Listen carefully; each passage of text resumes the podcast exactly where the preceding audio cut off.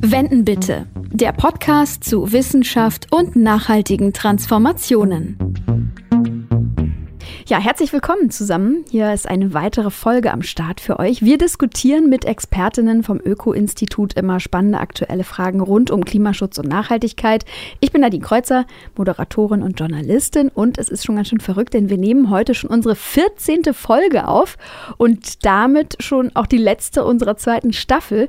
Und es ist tatsächlich das erste Mal, dass wir alle hier zusammen im Studio sitzen, sonst immer nur über den Bildschirm ich weiß gar nicht, Mandy, aber irgendwie hat das nie geklappt. Dann waren auch viele Expertinnen in anderen Städten. Corona hat uns einen Strich durch die Rechnung gemacht und jetzt sitzen wir endlich mal live und in Farbe zusammen. Das ist für euch, die jetzt zuhören, natürlich ähm, wahrscheinlich egal, aber für uns ist es irgendwie was Besonderes.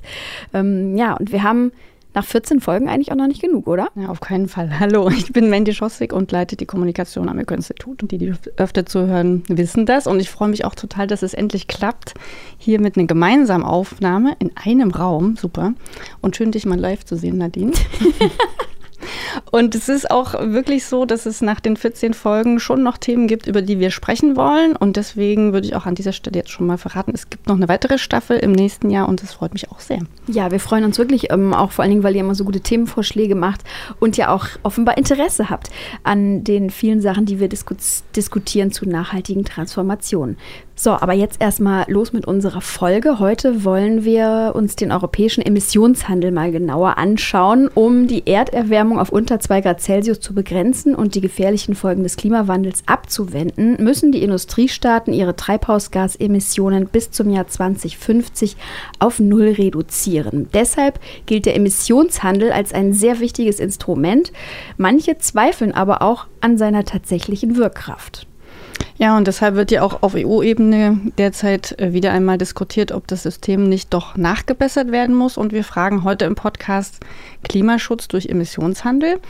Und Antworten darauf äh, hat unter anderem am Öko-Institut Verena Greichen. Und wir haben uns deshalb Verena eingeladen. Äh, sie forscht bei uns am Berliner Standort im Bereich Energie- und Klimaschutz zu Themen rund um die internationale Klimapolitik und eben insbesondere auch zum Emissionshandel. Deshalb kann ich mir niemand geeigneteres vorstellen als dich, um unsere Fragen zu beantworten. Herzlich willkommen, Verena. Herzlichen Dank und ich freue mich. Ja, wir freuen uns auch sehr, dass wir dich als Expertin gewinnen konnten. Jetzt muss ich gleich mal fragen, es gibt ja oftmals, wenn wir mit Menschen vom Öko-Institut sprechen, so Langzeittäterinnen, die schon ewig dabei sind. Wie ist denn das bei dir?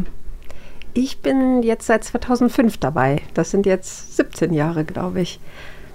Und äh, witzigerweise, wir reden ja heute über Emissionshandel. Vom ersten Tag an habe ich zu Emissionshandel gearbeitet. Wow. Und wie kam es dazu? Hast, war das deine eigene Entscheidung? War das schon immer dein Steckenpferd?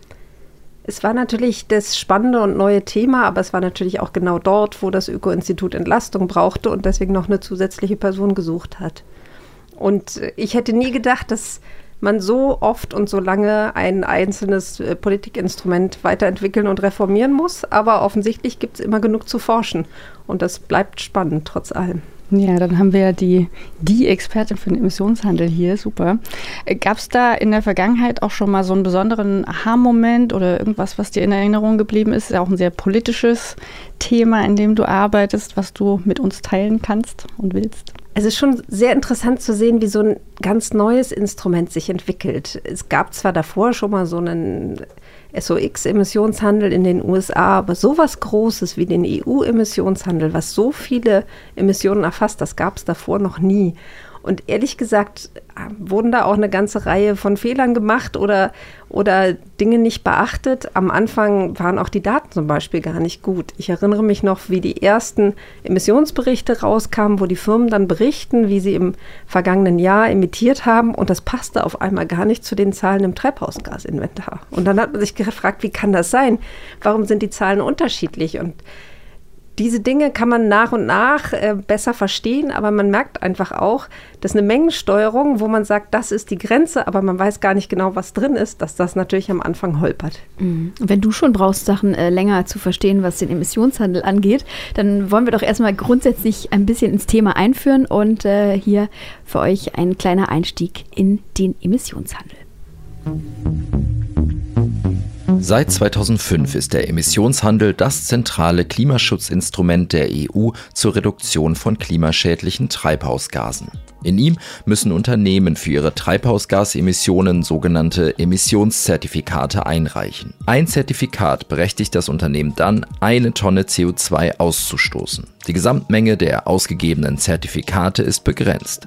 So soll klimafreundliches Handeln attraktiver gemacht werden und die Emissionen nach und nach sinken. Mit der Energiewirtschaft, Industrie und dem Luftverkehr umfasst das System heute fast die Hälfte der europäischen Emissionen. Aber wie wirkmächtig kann ein solches marktwirtschaftliches System für den Klimaschutz auf EU-Ebene sein? Seit Beginn hat sich der Emissionshandel stetig weiterentwickelt. Neben zusätzlichen Staaten wurden weitere Gase und neue Sektoren in das Handelssystem aufgenommen. 2019 beteiligten sich bereits 31 europäische Länder mit etwa 11.000 emissionsintensiven Anlagen aus der Stromproduktion und den CO2-intensiven Industrien am europäischen Emissionshandel. Für die laufende Handelsperiode, die noch bis 2030 gelten sollte, gibt es jetzt Diskussionen über mögliche Nachschärfungen. Welche Lücken gilt es also noch zu schließen? Welchen Beitrag kann der Emissionshandel wirklich für den europäischen Klimaschutz leisten? Ja, wir sehen schon, bei dem Thema gibt es noch ziemlichen Klärungsbedarf. Äh, vielleicht kannst du, Verena, uns deshalb mal zum Einstieg erklären, wie genau der Emissionshandel funktioniert, was soll er regeln und für wen? Vielleicht noch einen kurzen Überblick. Der Emissionshandel, der erfasst vor allen Dingen die großen Anlagen, also die Kraftwerke, Kohlekraftwerke, Gaskraftwerke, Zementwerke, Stahlwerke, Chemieanlagen oder Raffinerien. Und jede dieser Anlagen misst ihre Emissionen. Und es gibt eine gemeinsame Obergrenze, das ist die CAP. Die CAP sagt, insgesamt darf in allen EU-Ländern gemeinsam nicht mehr als diese Menge von Emissionen ausgestoßen werden. Und wenn jetzt Firmen besser sind als das, was sie, was sie brauchen, dann können sie anderen äh, sozusagen den Raum freimachen und dafür Geld bekommen. Und das ist eigentlich das Prinzip des Emissionshandels, dass dort die Emissionen als erstes reduziert werden, wo es am günstigsten ist und dass die Marktakteure frei sind, ob sie das machen oder wie. Und das ist was ganz anderes beim, als zum Beispiel bei Grenzwerten. Bei Grenzwerten ist ja klar, jede einzelne Industrieanlage muss irgendwie zum Beispiel den Schadstoffausstoß senken. Aber beim Emissionshandel muss es in Summe sein. Und das passt eigentlich ganz gut zum Thema CO2 und Treibhausgasemissionen, weil dort ist ja eigentlich nicht um den Ort des Ausstoßes geht, sondern um die Summe insgesamt. Also diese CAP ähm, ist eine Obergrenze von Emissionen pro Land. Nee, für die ganze EU, beziehungsweise alle EU-Emissionshandelsländer. Es ist ja auch noch Norwegen, Island und Liechtenstein dabei. Und die Ziele werden nicht mehr aufgeteilt auf Mitgliedstaaten. Es gibt ein gemeinsames EU-Emissionshandelsziel. Okay. Und wer legt diese Obergrenze fest, sodass sie auch mit den Zielen vereinbar sind und bekommt dann jedes Land so einen gleich großen Anteil? Also kannst du das nochmal genau erklären, wie das verteilt wird? Wie gesagt, wird es ja gar nicht auf Länder aufgeteilt. Das war ganz am Anfang so. Wir hatten das ja gerade, dass es ein lernendes Instrument gewesen ist, weil in der ersten ähm, Handelsperiode war es noch, noch so, dass es einzelnen Ländern die verschiedenen Caps zugeordnet werden. Aber im Endeffekt passt das ja gar nicht zum Instrument. Es ist ja ein gemeinsames und es passt auch dazu, dass die EU sich ja gemeinsam zu einem Klimaschutzziel verpflichtet hat. Die EU hat ein Ziel von minus 55 Prozent gegenüber 1990 bis 2030. Und da macht der Emissionshandel, der ja so eher 40 Prozent der Emissionen ist, ist zum Glück runtergegangen, weil die Emissionen im Emissionshandel runtergegangen sind der macht da den größeren Anteil. Also in den Emissionshandelssektor wollen wir 60 Prozent runter in den Emissionen, 61 um genau zu sein. Und in den anderen Sektoren nur 40. Das heißt, wir sagen, das EU-Klimaziel wird aufgeteilt auf Emissionshandel und weitere Sektoren und für die weiteren Sektoren wird es auf die Länder verteilt, aber nicht im Emissionshandel. Ah, wow, das ist echt ganz schön verflixt kompliziert, ne? wenn man so von der Seite in die Thematik einsteigen will. Wir haben ja gerade schon im Einspieler gehört, dass es den ETS, also so kann man es ja auch nennen, ne? Ähm, was heißt es nochmal genau? Äh, European Emission Trading System. Emission Trading System, also den ETS, das Emission Trading System, schon seit 2005 gibt. Seitdem wurde immer wieder nachgebessert, angepasst. Was waren denn da so die wichtigsten Änderungen in den vergangenen Zeiträumen? Ich glaube, das nennt man auch Handelsperioden, ne? Das ist richtig. Also es gab mehrere Handelsperioden. Es gab so ein bisschen eine Start- und Testperiode 2005 bis 2007, wo diese Schwierigkeiten, die ich gerade erwähnt habe, halt noch besonders waren. Dass man zum einen das länderspezifisch gemacht hat, zum anderen waren die Regeln nicht bei allen Ländern genau gleich, was natürlich zu Unstimmigkeiten geführt haben. Ne? Wenn, wenn ich das gleiche Zementwerk in Spanien betreibe oder in Deutschland, dann sollte man, wenn es einen Preis hat, die Emissionen auch den gleichen Regeln unterliegen.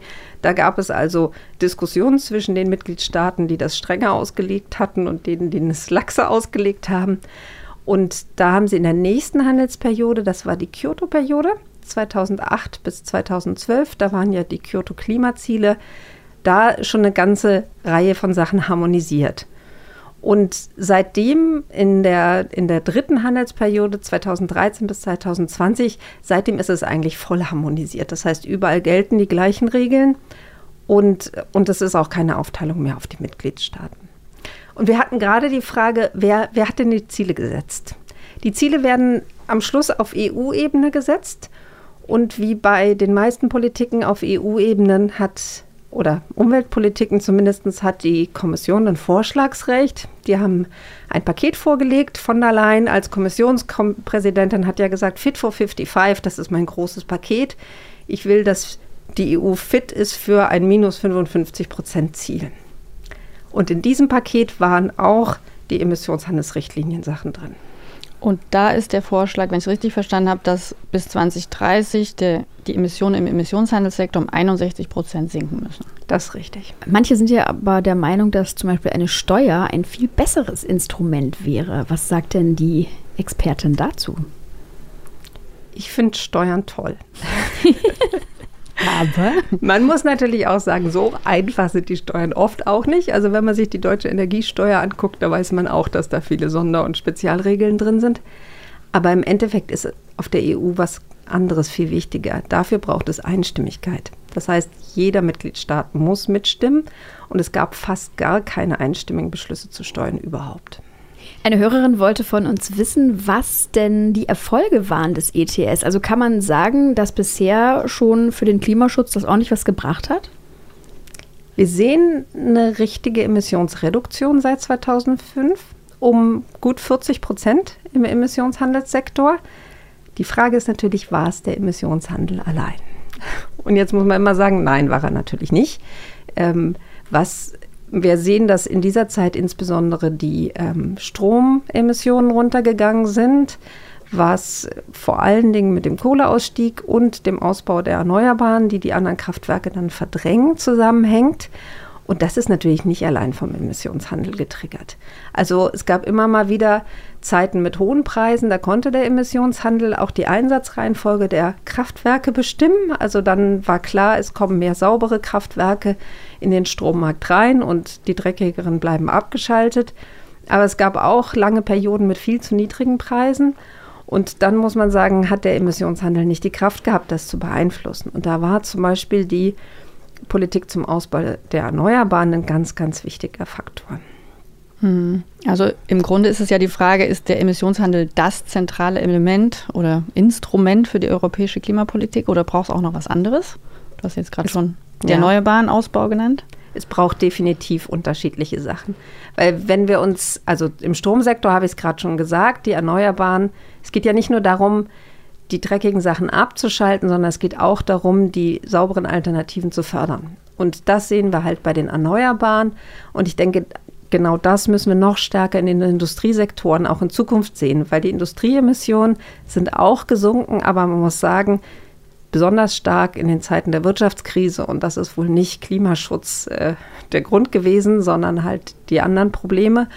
Und deswegen ist der Umbau der Industrie in keinster Weise so schnell vorangegangen, wie wir es eigentlich brauchen. Hm. Und was für Instrumente würde man dann noch zusätzlich brauchen, außer den beiden, die du jetzt schon so ein bisschen angerissen hast?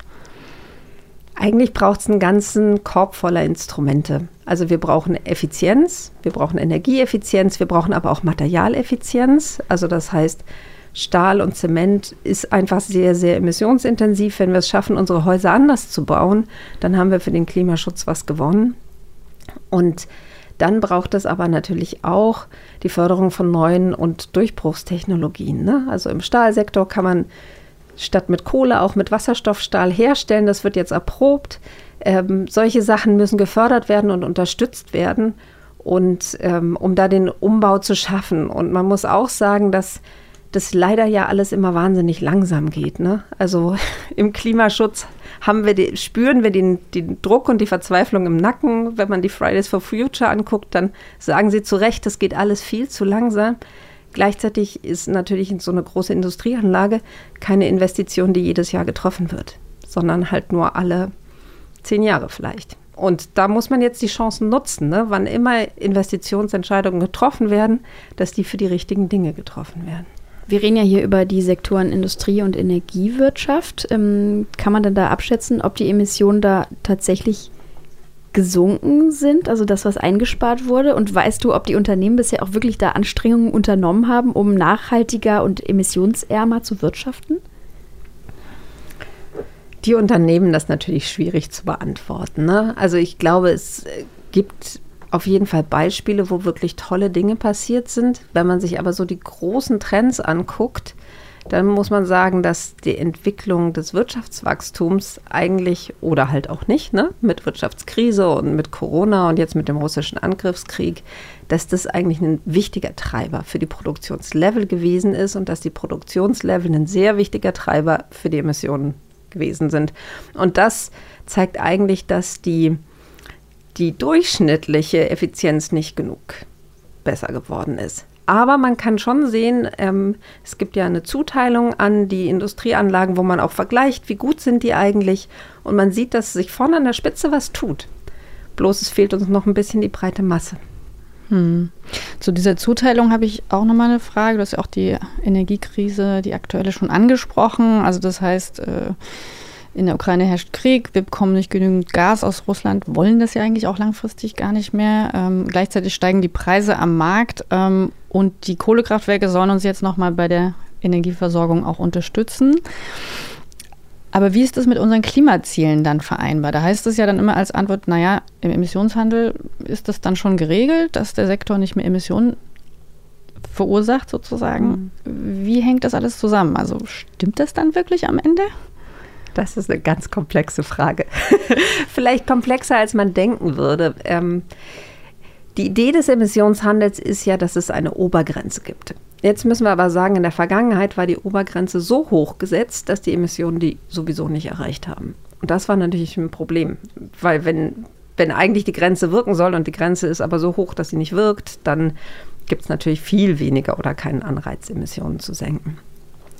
Und damals hat man gesagt, so kann es nicht weitergehen.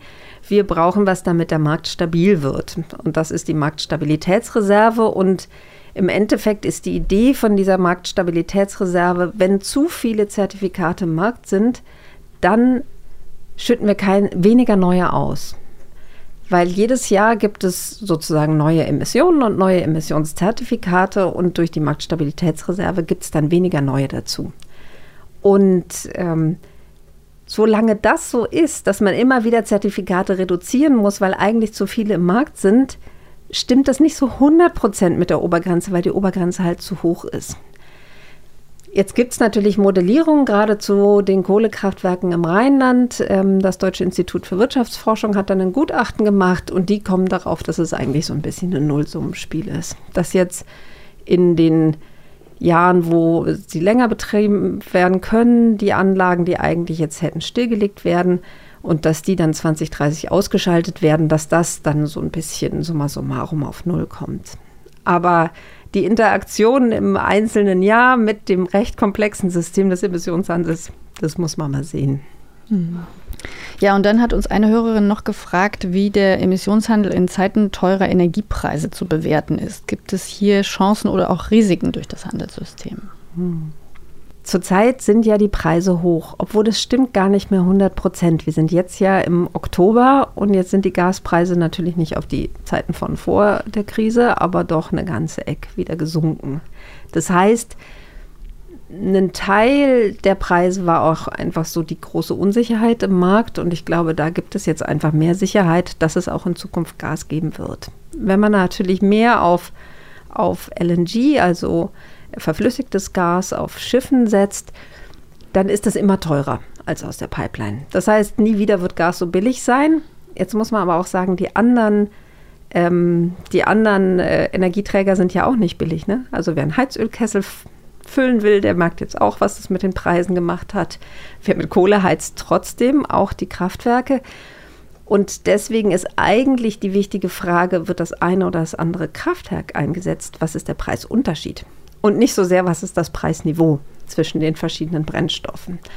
Und deswegen ist eigentlich immer wichtig, dass der Emissionshandel diese Lücke schließt, dass der Unterschied im Preisniveau zwischen denen mit höheren Emissionen und den Erzeugern mit niedrigeren Emissionen, dass das durch den CO2-Preis gedeckt wird. Was passiert denn eigentlich mit den Einnahmen? Das ist eine ganz interessante Frage. So viel vielleicht auch nochmal so eine Entwicklungsfrage auch vom Emissionshandel. Am Anfang waren die Einnahmen nur ganz unwichtig. Da hat man fast alle Zertifikate frei vergeben.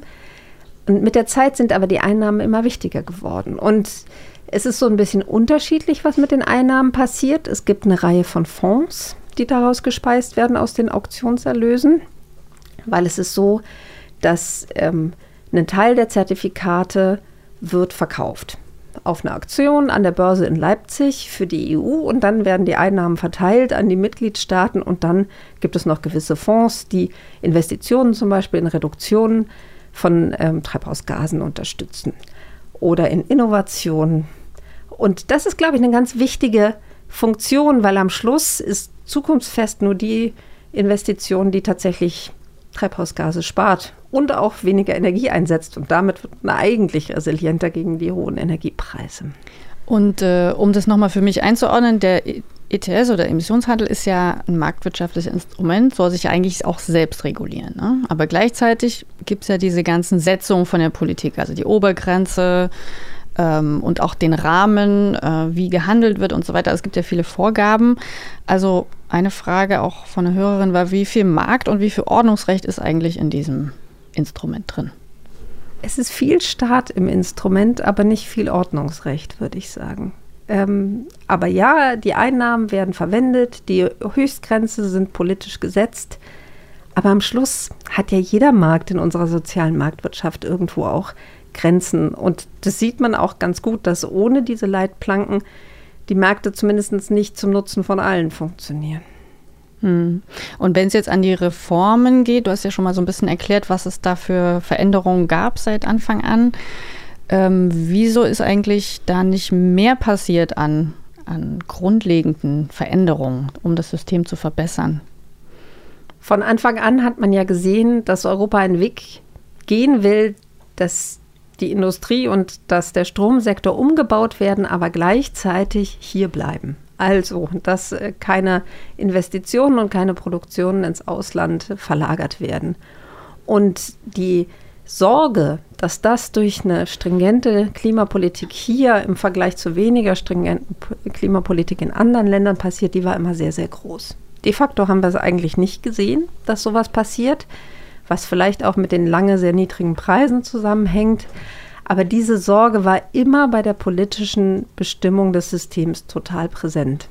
Und jetzt muss man ja sagen, es ist ja gar nicht die EU-Kommission allein, die das bestimmt, sondern das passiert ja im Zusammenspiel zwischen EU-Kommission, dem Rat, wo die Mitgliedsländer drin sind, und dem Europäischen Parlament. Und wir haben eigentlich gesehen, dass insbesondere die Mitgliedsländer oft sehr zurückhaltend sind. Und jeder hat so ein bisschen seine Lieblingsindustrie. Also klassischerweise die Deutschen mit den Autos, wo, wo man halt sieht, da sind die Ängste besonders groß, dass dieser Industrie was passieren könnte. Und dann ist die Zurückhaltung halt auch sehr groß, äh, was, was da Regulierung anbetrifft. Diese zwei Sektoren, Industrie und Strom, die sind ja sehr unterschiedlich, kann man sagen. Wieso wurden die beide in einem System erfasst? Ja, also ich glaube, es gibt Dinge, die dafür und die dagegen sprechen. Ich glaube, was tatsächlich dafür sprechen würde, unterschiedliche Systeme zu machen, ist, dass die Vermeidungskosten sehr, sehr unterschiedlich sind. Also wie viel Geld kostet es, eine Tonne CO2 zu reduzieren? Und jetzt ist ja auch noch der Luftverkehr dabei und in Zukunft der Schiffsverkehr. Die haben ja auch noch mal ganz andere Vermeidungskosten. Und man sieht zum Beispiel, dass es für ähm, den Luftverkehr viel einfacher ist, den Preis für die Zertifikate halt zu bezahlen, als selber was zu unternehmen, um die Emissionen zu reduzieren. Aber der Vorteil von so einem großen Markt ist, ist, dass immer genug Leute da sind. Es gibt genug Akteure, es gibt welche, die was machen, es gibt genug Liquidität. Das heißt, man kann jederzeit Sachen kaufen und verkaufen. Und es ist auch weniger anfällig. Ein Markt mit wenigen Playern ist viel anfälliger für Marktmacht oder für Manipulation, als es ein großer Markt ist. Mhm. Also hältst du das eigentlich für eine gute Idee, dass das so zusammengelegt ist?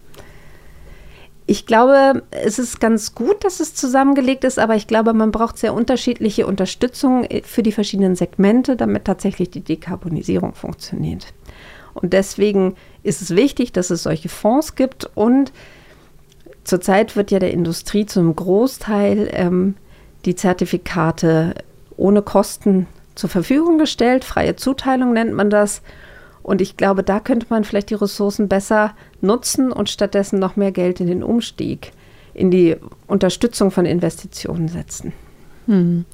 Du hast ja den Flugverkehr gerade schon erwähnt, der ja noch dazu kam. Wir haben auch in der Folge Anfang des Jahres, glaube ich, schon mal über den Flugverkehr und das Corsia-System gesprochen, was ja eigentlich auch hier die Emissionen begrenzen soll. Wie passen diese beiden Sachen zusammen? Kannst du uns das nochmal erklären? Im Flugverkehr werden im Emissionshandel zurzeit nur die Flüge, die inländischen Flüge, also sowas wie Berlin, München und die innereuropäischen Flüge, also Frankfurt, Paris, ähm, erfasst. Nicht jedoch die internationalen Flüge zum Beispiel nach New York. Und die Ursprungsidee war, dass die auch mit dabei sind. Alle ankommenden und abgehenden Flüge, aber das hat uns nicht viele Freunde international gebracht. Ähm, und Deswegen ähm, gab es international die Bewegung zu sagen, das ist doch eigentlich nichts, was die EU im Alleingang regulieren kann. Schließlich haben wir die Hälfte des Fluges ja bei uns, sondern das soll im Rahmen von der internationalen Flugorganisation der UNO passieren, der ICAO. Und die haben ein eigenes marktwirtschaftliches Instrument aufgesetzt, das nennt sich CORSIA.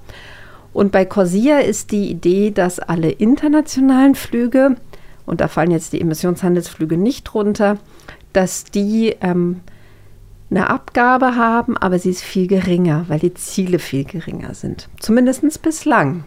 Man muss sagen, es gab jetzt gerade im letzten Monat ein Treffen in Kanada von der ICAO und da haben sie unter anderem wieder über Corsia geredet, aber auch um ein 2050-Ziel und da soll der Flugverkehrssektor auf Net Zero sein. Das ist natürlich phänomenal. Ähm, natürlich ist das viel zu lang und so weiter, das ist schon richtig, aber noch nie haben wir im Flugverkehr so ein Ziel gesehen. Und dann ist auch klar, da muss noch einiges passieren zwischen deren Ziel von Corsia, was relativ unambitioniert ist, und dem neuen Ziel für 2050. Hm.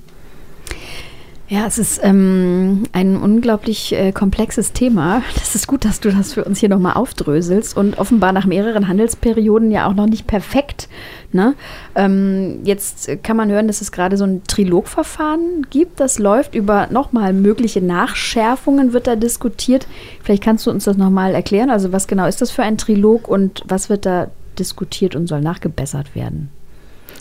Der Trilog ist das Zusammenspiel zwischen der EU-Kommission, dem Rat von den Mitgliedsländern und dem Europäischen Parlament. Weil gemeinsam wird ja die Umweltgesetzgebung gemacht in der EU und Trilog heißt eigentlich, die drei reden miteinander. Und in dem Verfahren sind wir jetzt.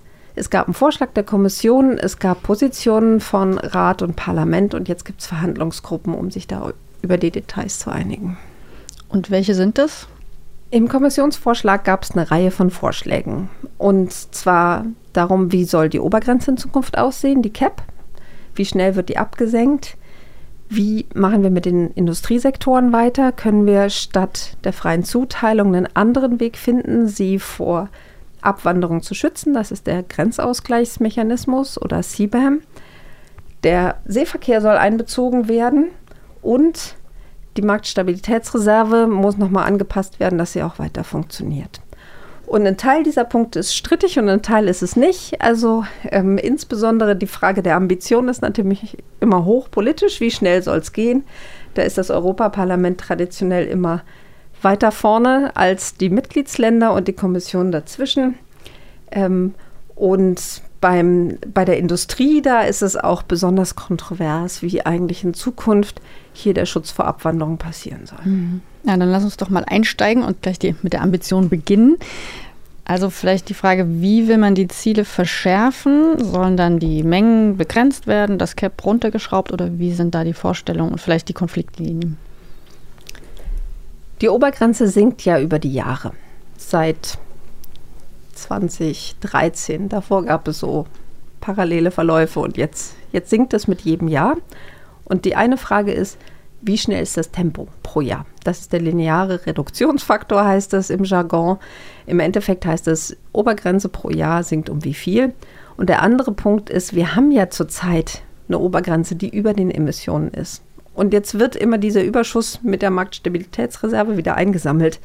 Aber besser wäre natürlich, wenn man jetzt einmal eine Anpassung macht. Und da hat die Kommission so ein, so ein Zwischending vorgeschlagen und gesagt, okay, wenn jetzt die jährliche Reduktion schon früher schneller gewesen wäre, wo kämen wir denn dann heute hin? Und das ist unser neuer Startpunkt. Und darüber wird aber diskutiert. Du hast eben den Seeverkehr auch angesprochen, der dazu kommen soll. Was ist da geplant und wie soll das integriert werden?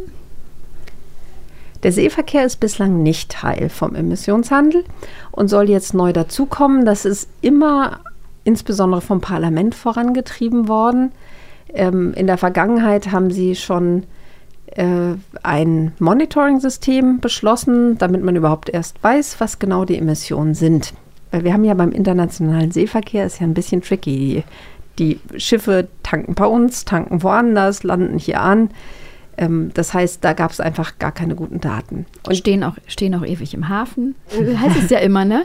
Das soll unglaubliche CO2-Schleudern sein. Äh, die stehen ja in Hamburg im Hafen und tuckern die ganze Zeit vor sich hin. Ja, das stimmt. Also Schiffe sind übrigens im Emissionshandel, sollen sie in Zukunft auch erfasst sein, wenn sie vor Ort liegen im Hafen. Also im Endeffekt aber das Problem im Hafen ist eigentlich ein anderes. Das ist eigentlich eine lokale Verschmutzung. Also es ist lärmig und es hat, also das ist ja wirklich dreckiger Treibstoff, den sie da oft verbrennen. Und die Schadstoffbelastungen vor Ort, die sind ein Riesenproblem. Aber wenn man sich fragt, wo hat denn jetzt der Tanker auf seinem langen Weg die meisten Emissionen verursacht, dann ist das nicht im Hafen.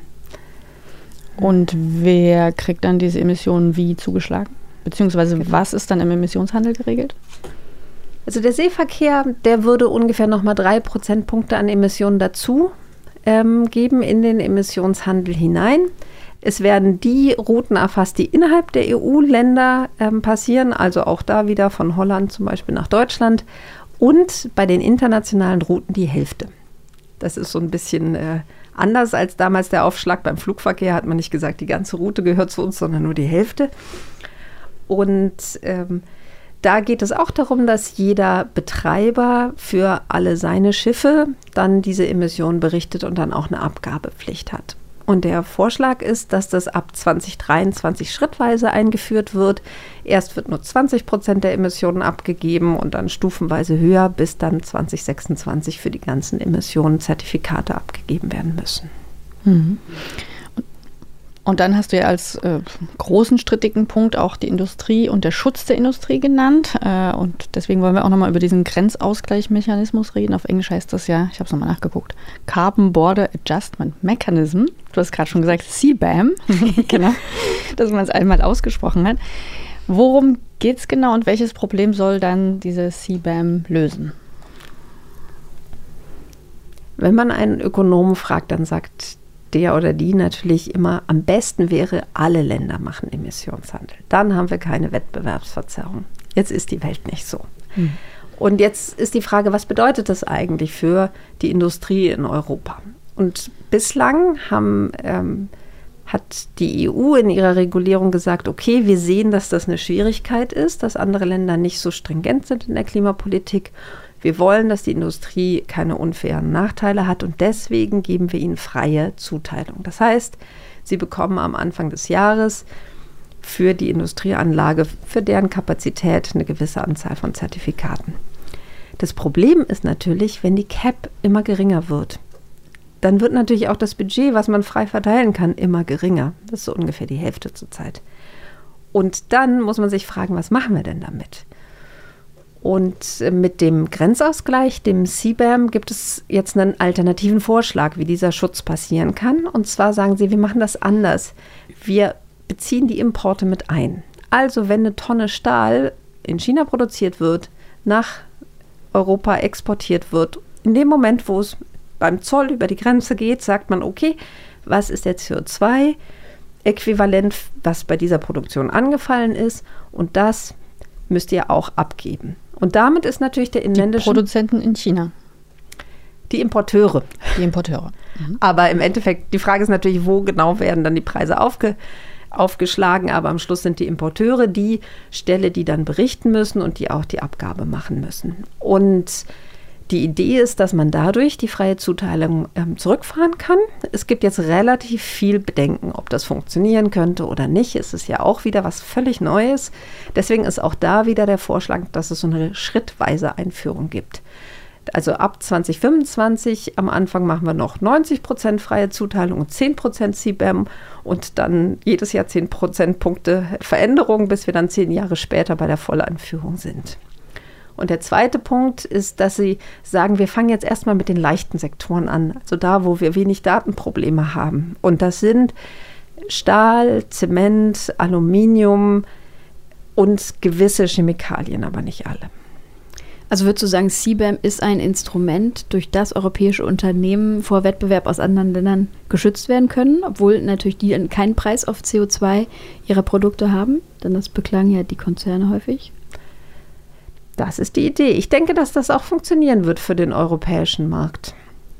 Also ein bisschen ist jetzt die Bedenken, was passiert eigentlich bei unseren Exporten? Was ist, wenn ich in Deutschland das Auto produziere und da hatte ich CO2-Kosten und dann exportiere ich es nach Indien und dort habe ich die CO2-Kosten nicht.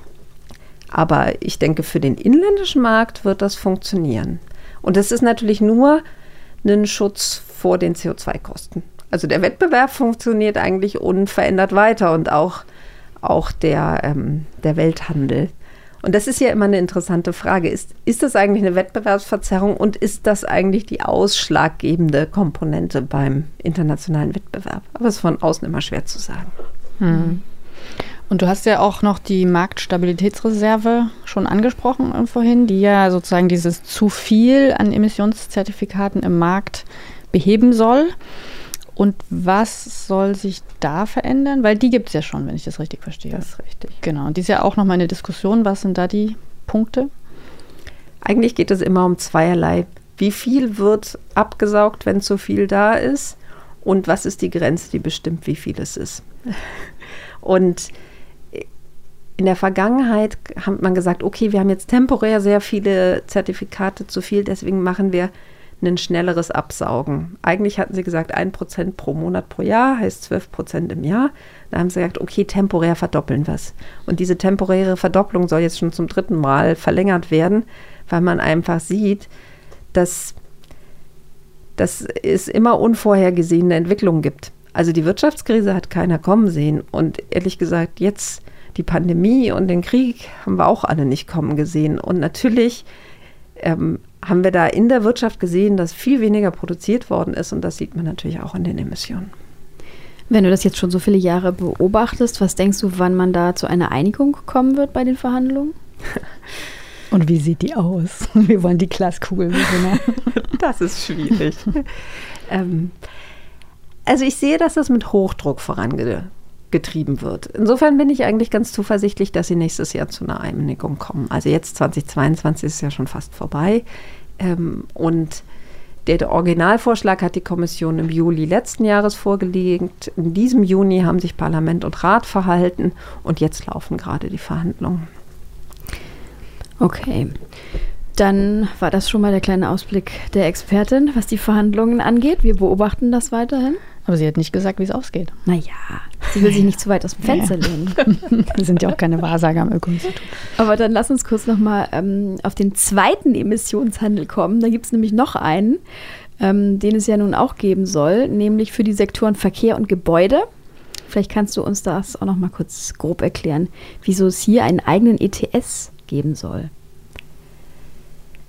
Das ist jetzt ein ganz neuer Vorschlag von der Kommission gewesen im letzten Jahr mit dem Fit for 55 ähm, dass es auch einen Emissionshandel in Gebäuden und Verkehr geben soll. Und ein Teil der Analyse ist klar, da passiert der Klimaschutz einfach viel zu langsam. Also im Verkehr haben wir schon gesehen, dass die einzelnen Autos, die einzelnen LKWs alle effizienter geworden sind, aber wir fahren so viel mehr und wir lassen uns so viel mehr Pakete schicken und Sachen durch die Gegend liefern, dass da einfach die Emissionen nicht runtergegangen sind. Und dann zu sagen, die Emissionen haben einen Preis, ist natürlich immer ein, ein Weg sozusagen für einen Klimaschutz. Bei den Gebäuden haben wir so ein bisschen eine eine andere Gemengelage. Also auch da ist es natürlich wichtig, wie viel die Brennstoffe kosten, aber man muss auch sagen, das sind immer Investitionen auch für eine lange Zeit. Ne? Also wie oft sind denn die Gebäude gedämmt, wo ihr drin ja. wohnt? Wann wie war da man ein Haus, ne? Genau, wie oft und man baut es meistens einmal und dann macht man irgendwann noch mal eine große Renovierung, aber auf jeden Fall nicht so oft. Und hin und wieder wird dann noch die Heizungsanlage getauscht, aber auf jeden Fall ist es auch da sehr, sehr langsam. Das heißt, die Renovierungsraten in der EU sind einfach viel zu langsam. Und man sieht auch, dass jetzt mit dem Klimawandel ja die Temperaturen höher werden und wir mehr und mehr Klimaanlagen sehen. Wir sehen auch Klimaanlagen in Ländern, die das bislang nicht gehabt haben. Und auch da ist natürlich Dämmung total wichtig, weil wenn das Haus viel aufheizt, muss man es auch mehr runterkühlen. Deswegen ist jetzt der Vorschlag, dann einen Emissionshandel zu machen, Bislang waren das eher ähm, Politikfelder, wo sie mit anderen Maßnahmen gearbeitet haben. Ne? Also zum Beispiel bei den Autos mit den CO2-Standards, wie viel so ein Pkw ähm, emittieren darf. Aber schätzt du es als sinnvoll ein, so einen zweiten Emissionshandel? Ich bin mir nicht so sicher, ob das wirklich der beste Hebel für die Sektoren ist. Und wir müssen einfach auch sagen, dass der soziale Ausgleich bei diesen Sektoren noch wichtiger fast ist als in den Industrien. Wir haben einfach sehr, sehr unterschiedliche soziale Niveaus innerhalb der EU.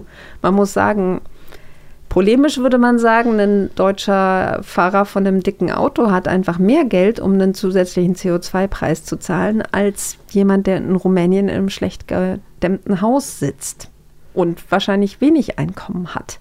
Deswegen ist die soziale Komponente da so wichtig. Das hat auch das Europaparlament in seiner Position dazu sehr stark gemacht und gesagt, langsam, langsam. Die Idee ist schon richtig, aber wir fangen jetzt erstmal nur mit den, mit den Unternehmen an, also mit äh, Dienstleistern und so weiter und die Privatleute später. Und vor allen Dingen fangen wir mit unseren Unterstützungsprogrammen zum Umbau an, bevor die Belastung kommt. Aber ich glaube, das ist noch eine wirklich offene Frage, ob es da, ob das als Instrument kommen wird oder nicht. Mhm. Und ich schätze, da wird auch viel diskutiert werden äh, zwischen den drei Akteuren. Genau, aber irgendwo muss man ja auch anfangen und wir nehmen äh, von dem Gespräch vor allem mal mit, dass der Emissionshandel nicht das einzige Klimaschutzinstrument sein kann, aber trotzdem eine wichtige Funktion besitzt. Ich gucke mal zu dir rüber. Nickst du? Ja. ja.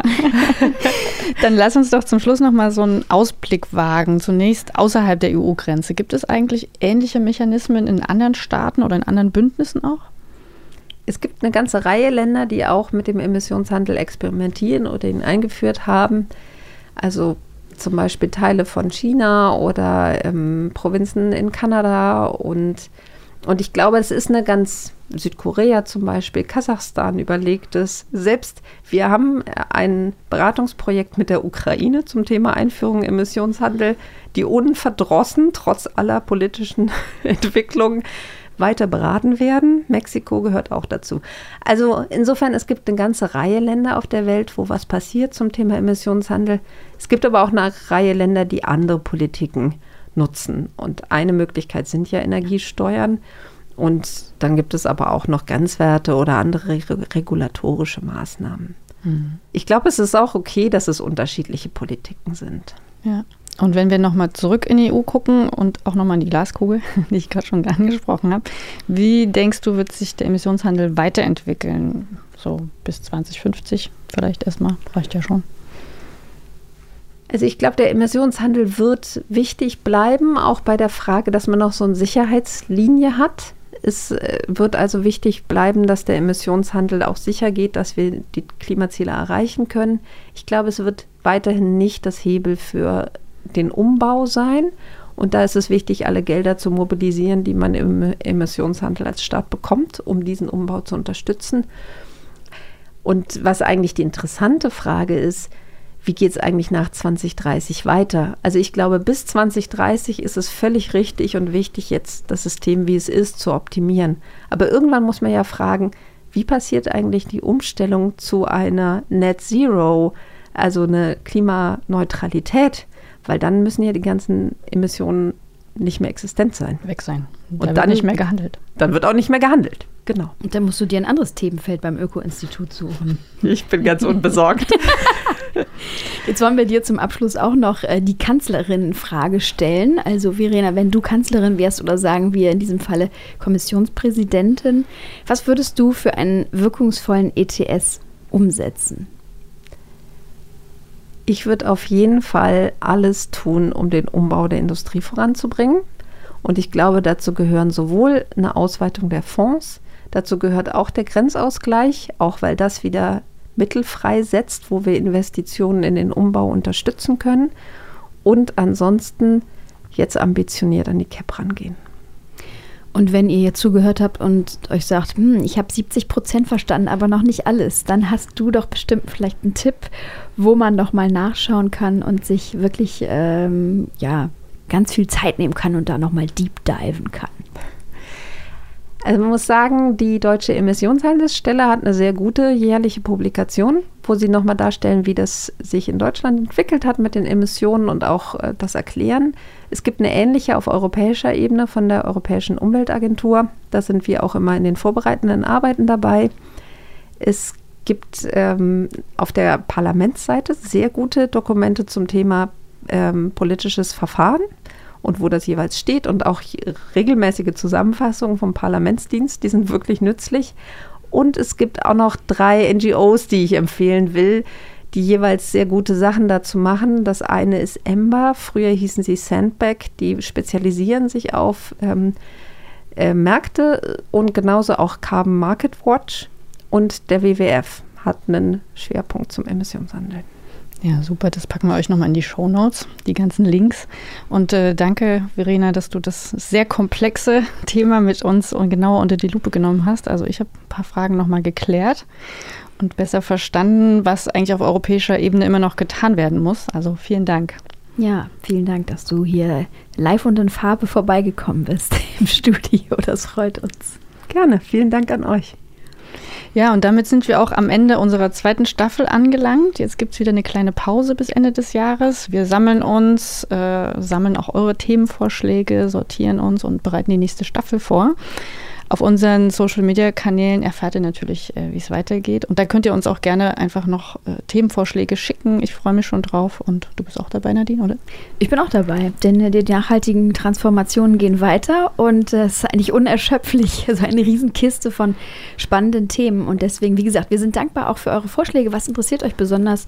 Anregungen, Fragen immer her damit an podcast.öko.de und uns auch gerne in eurem Lieblingsmedium, vielleicht, wenn ihr mögt, eine schöne Bewertung hinterlassen. Da freuen wir uns. Ja, dann bis bald. Dann können wir jetzt sagen, frohes Fest und guten Rutsch. Ist ja so. Oder bis bald. Oder bis bald. Macht's Tschüss. Gut. Tschüss. Wenden bitte. Der Podcast zu Wissenschaft und nachhaltigen Transformationen.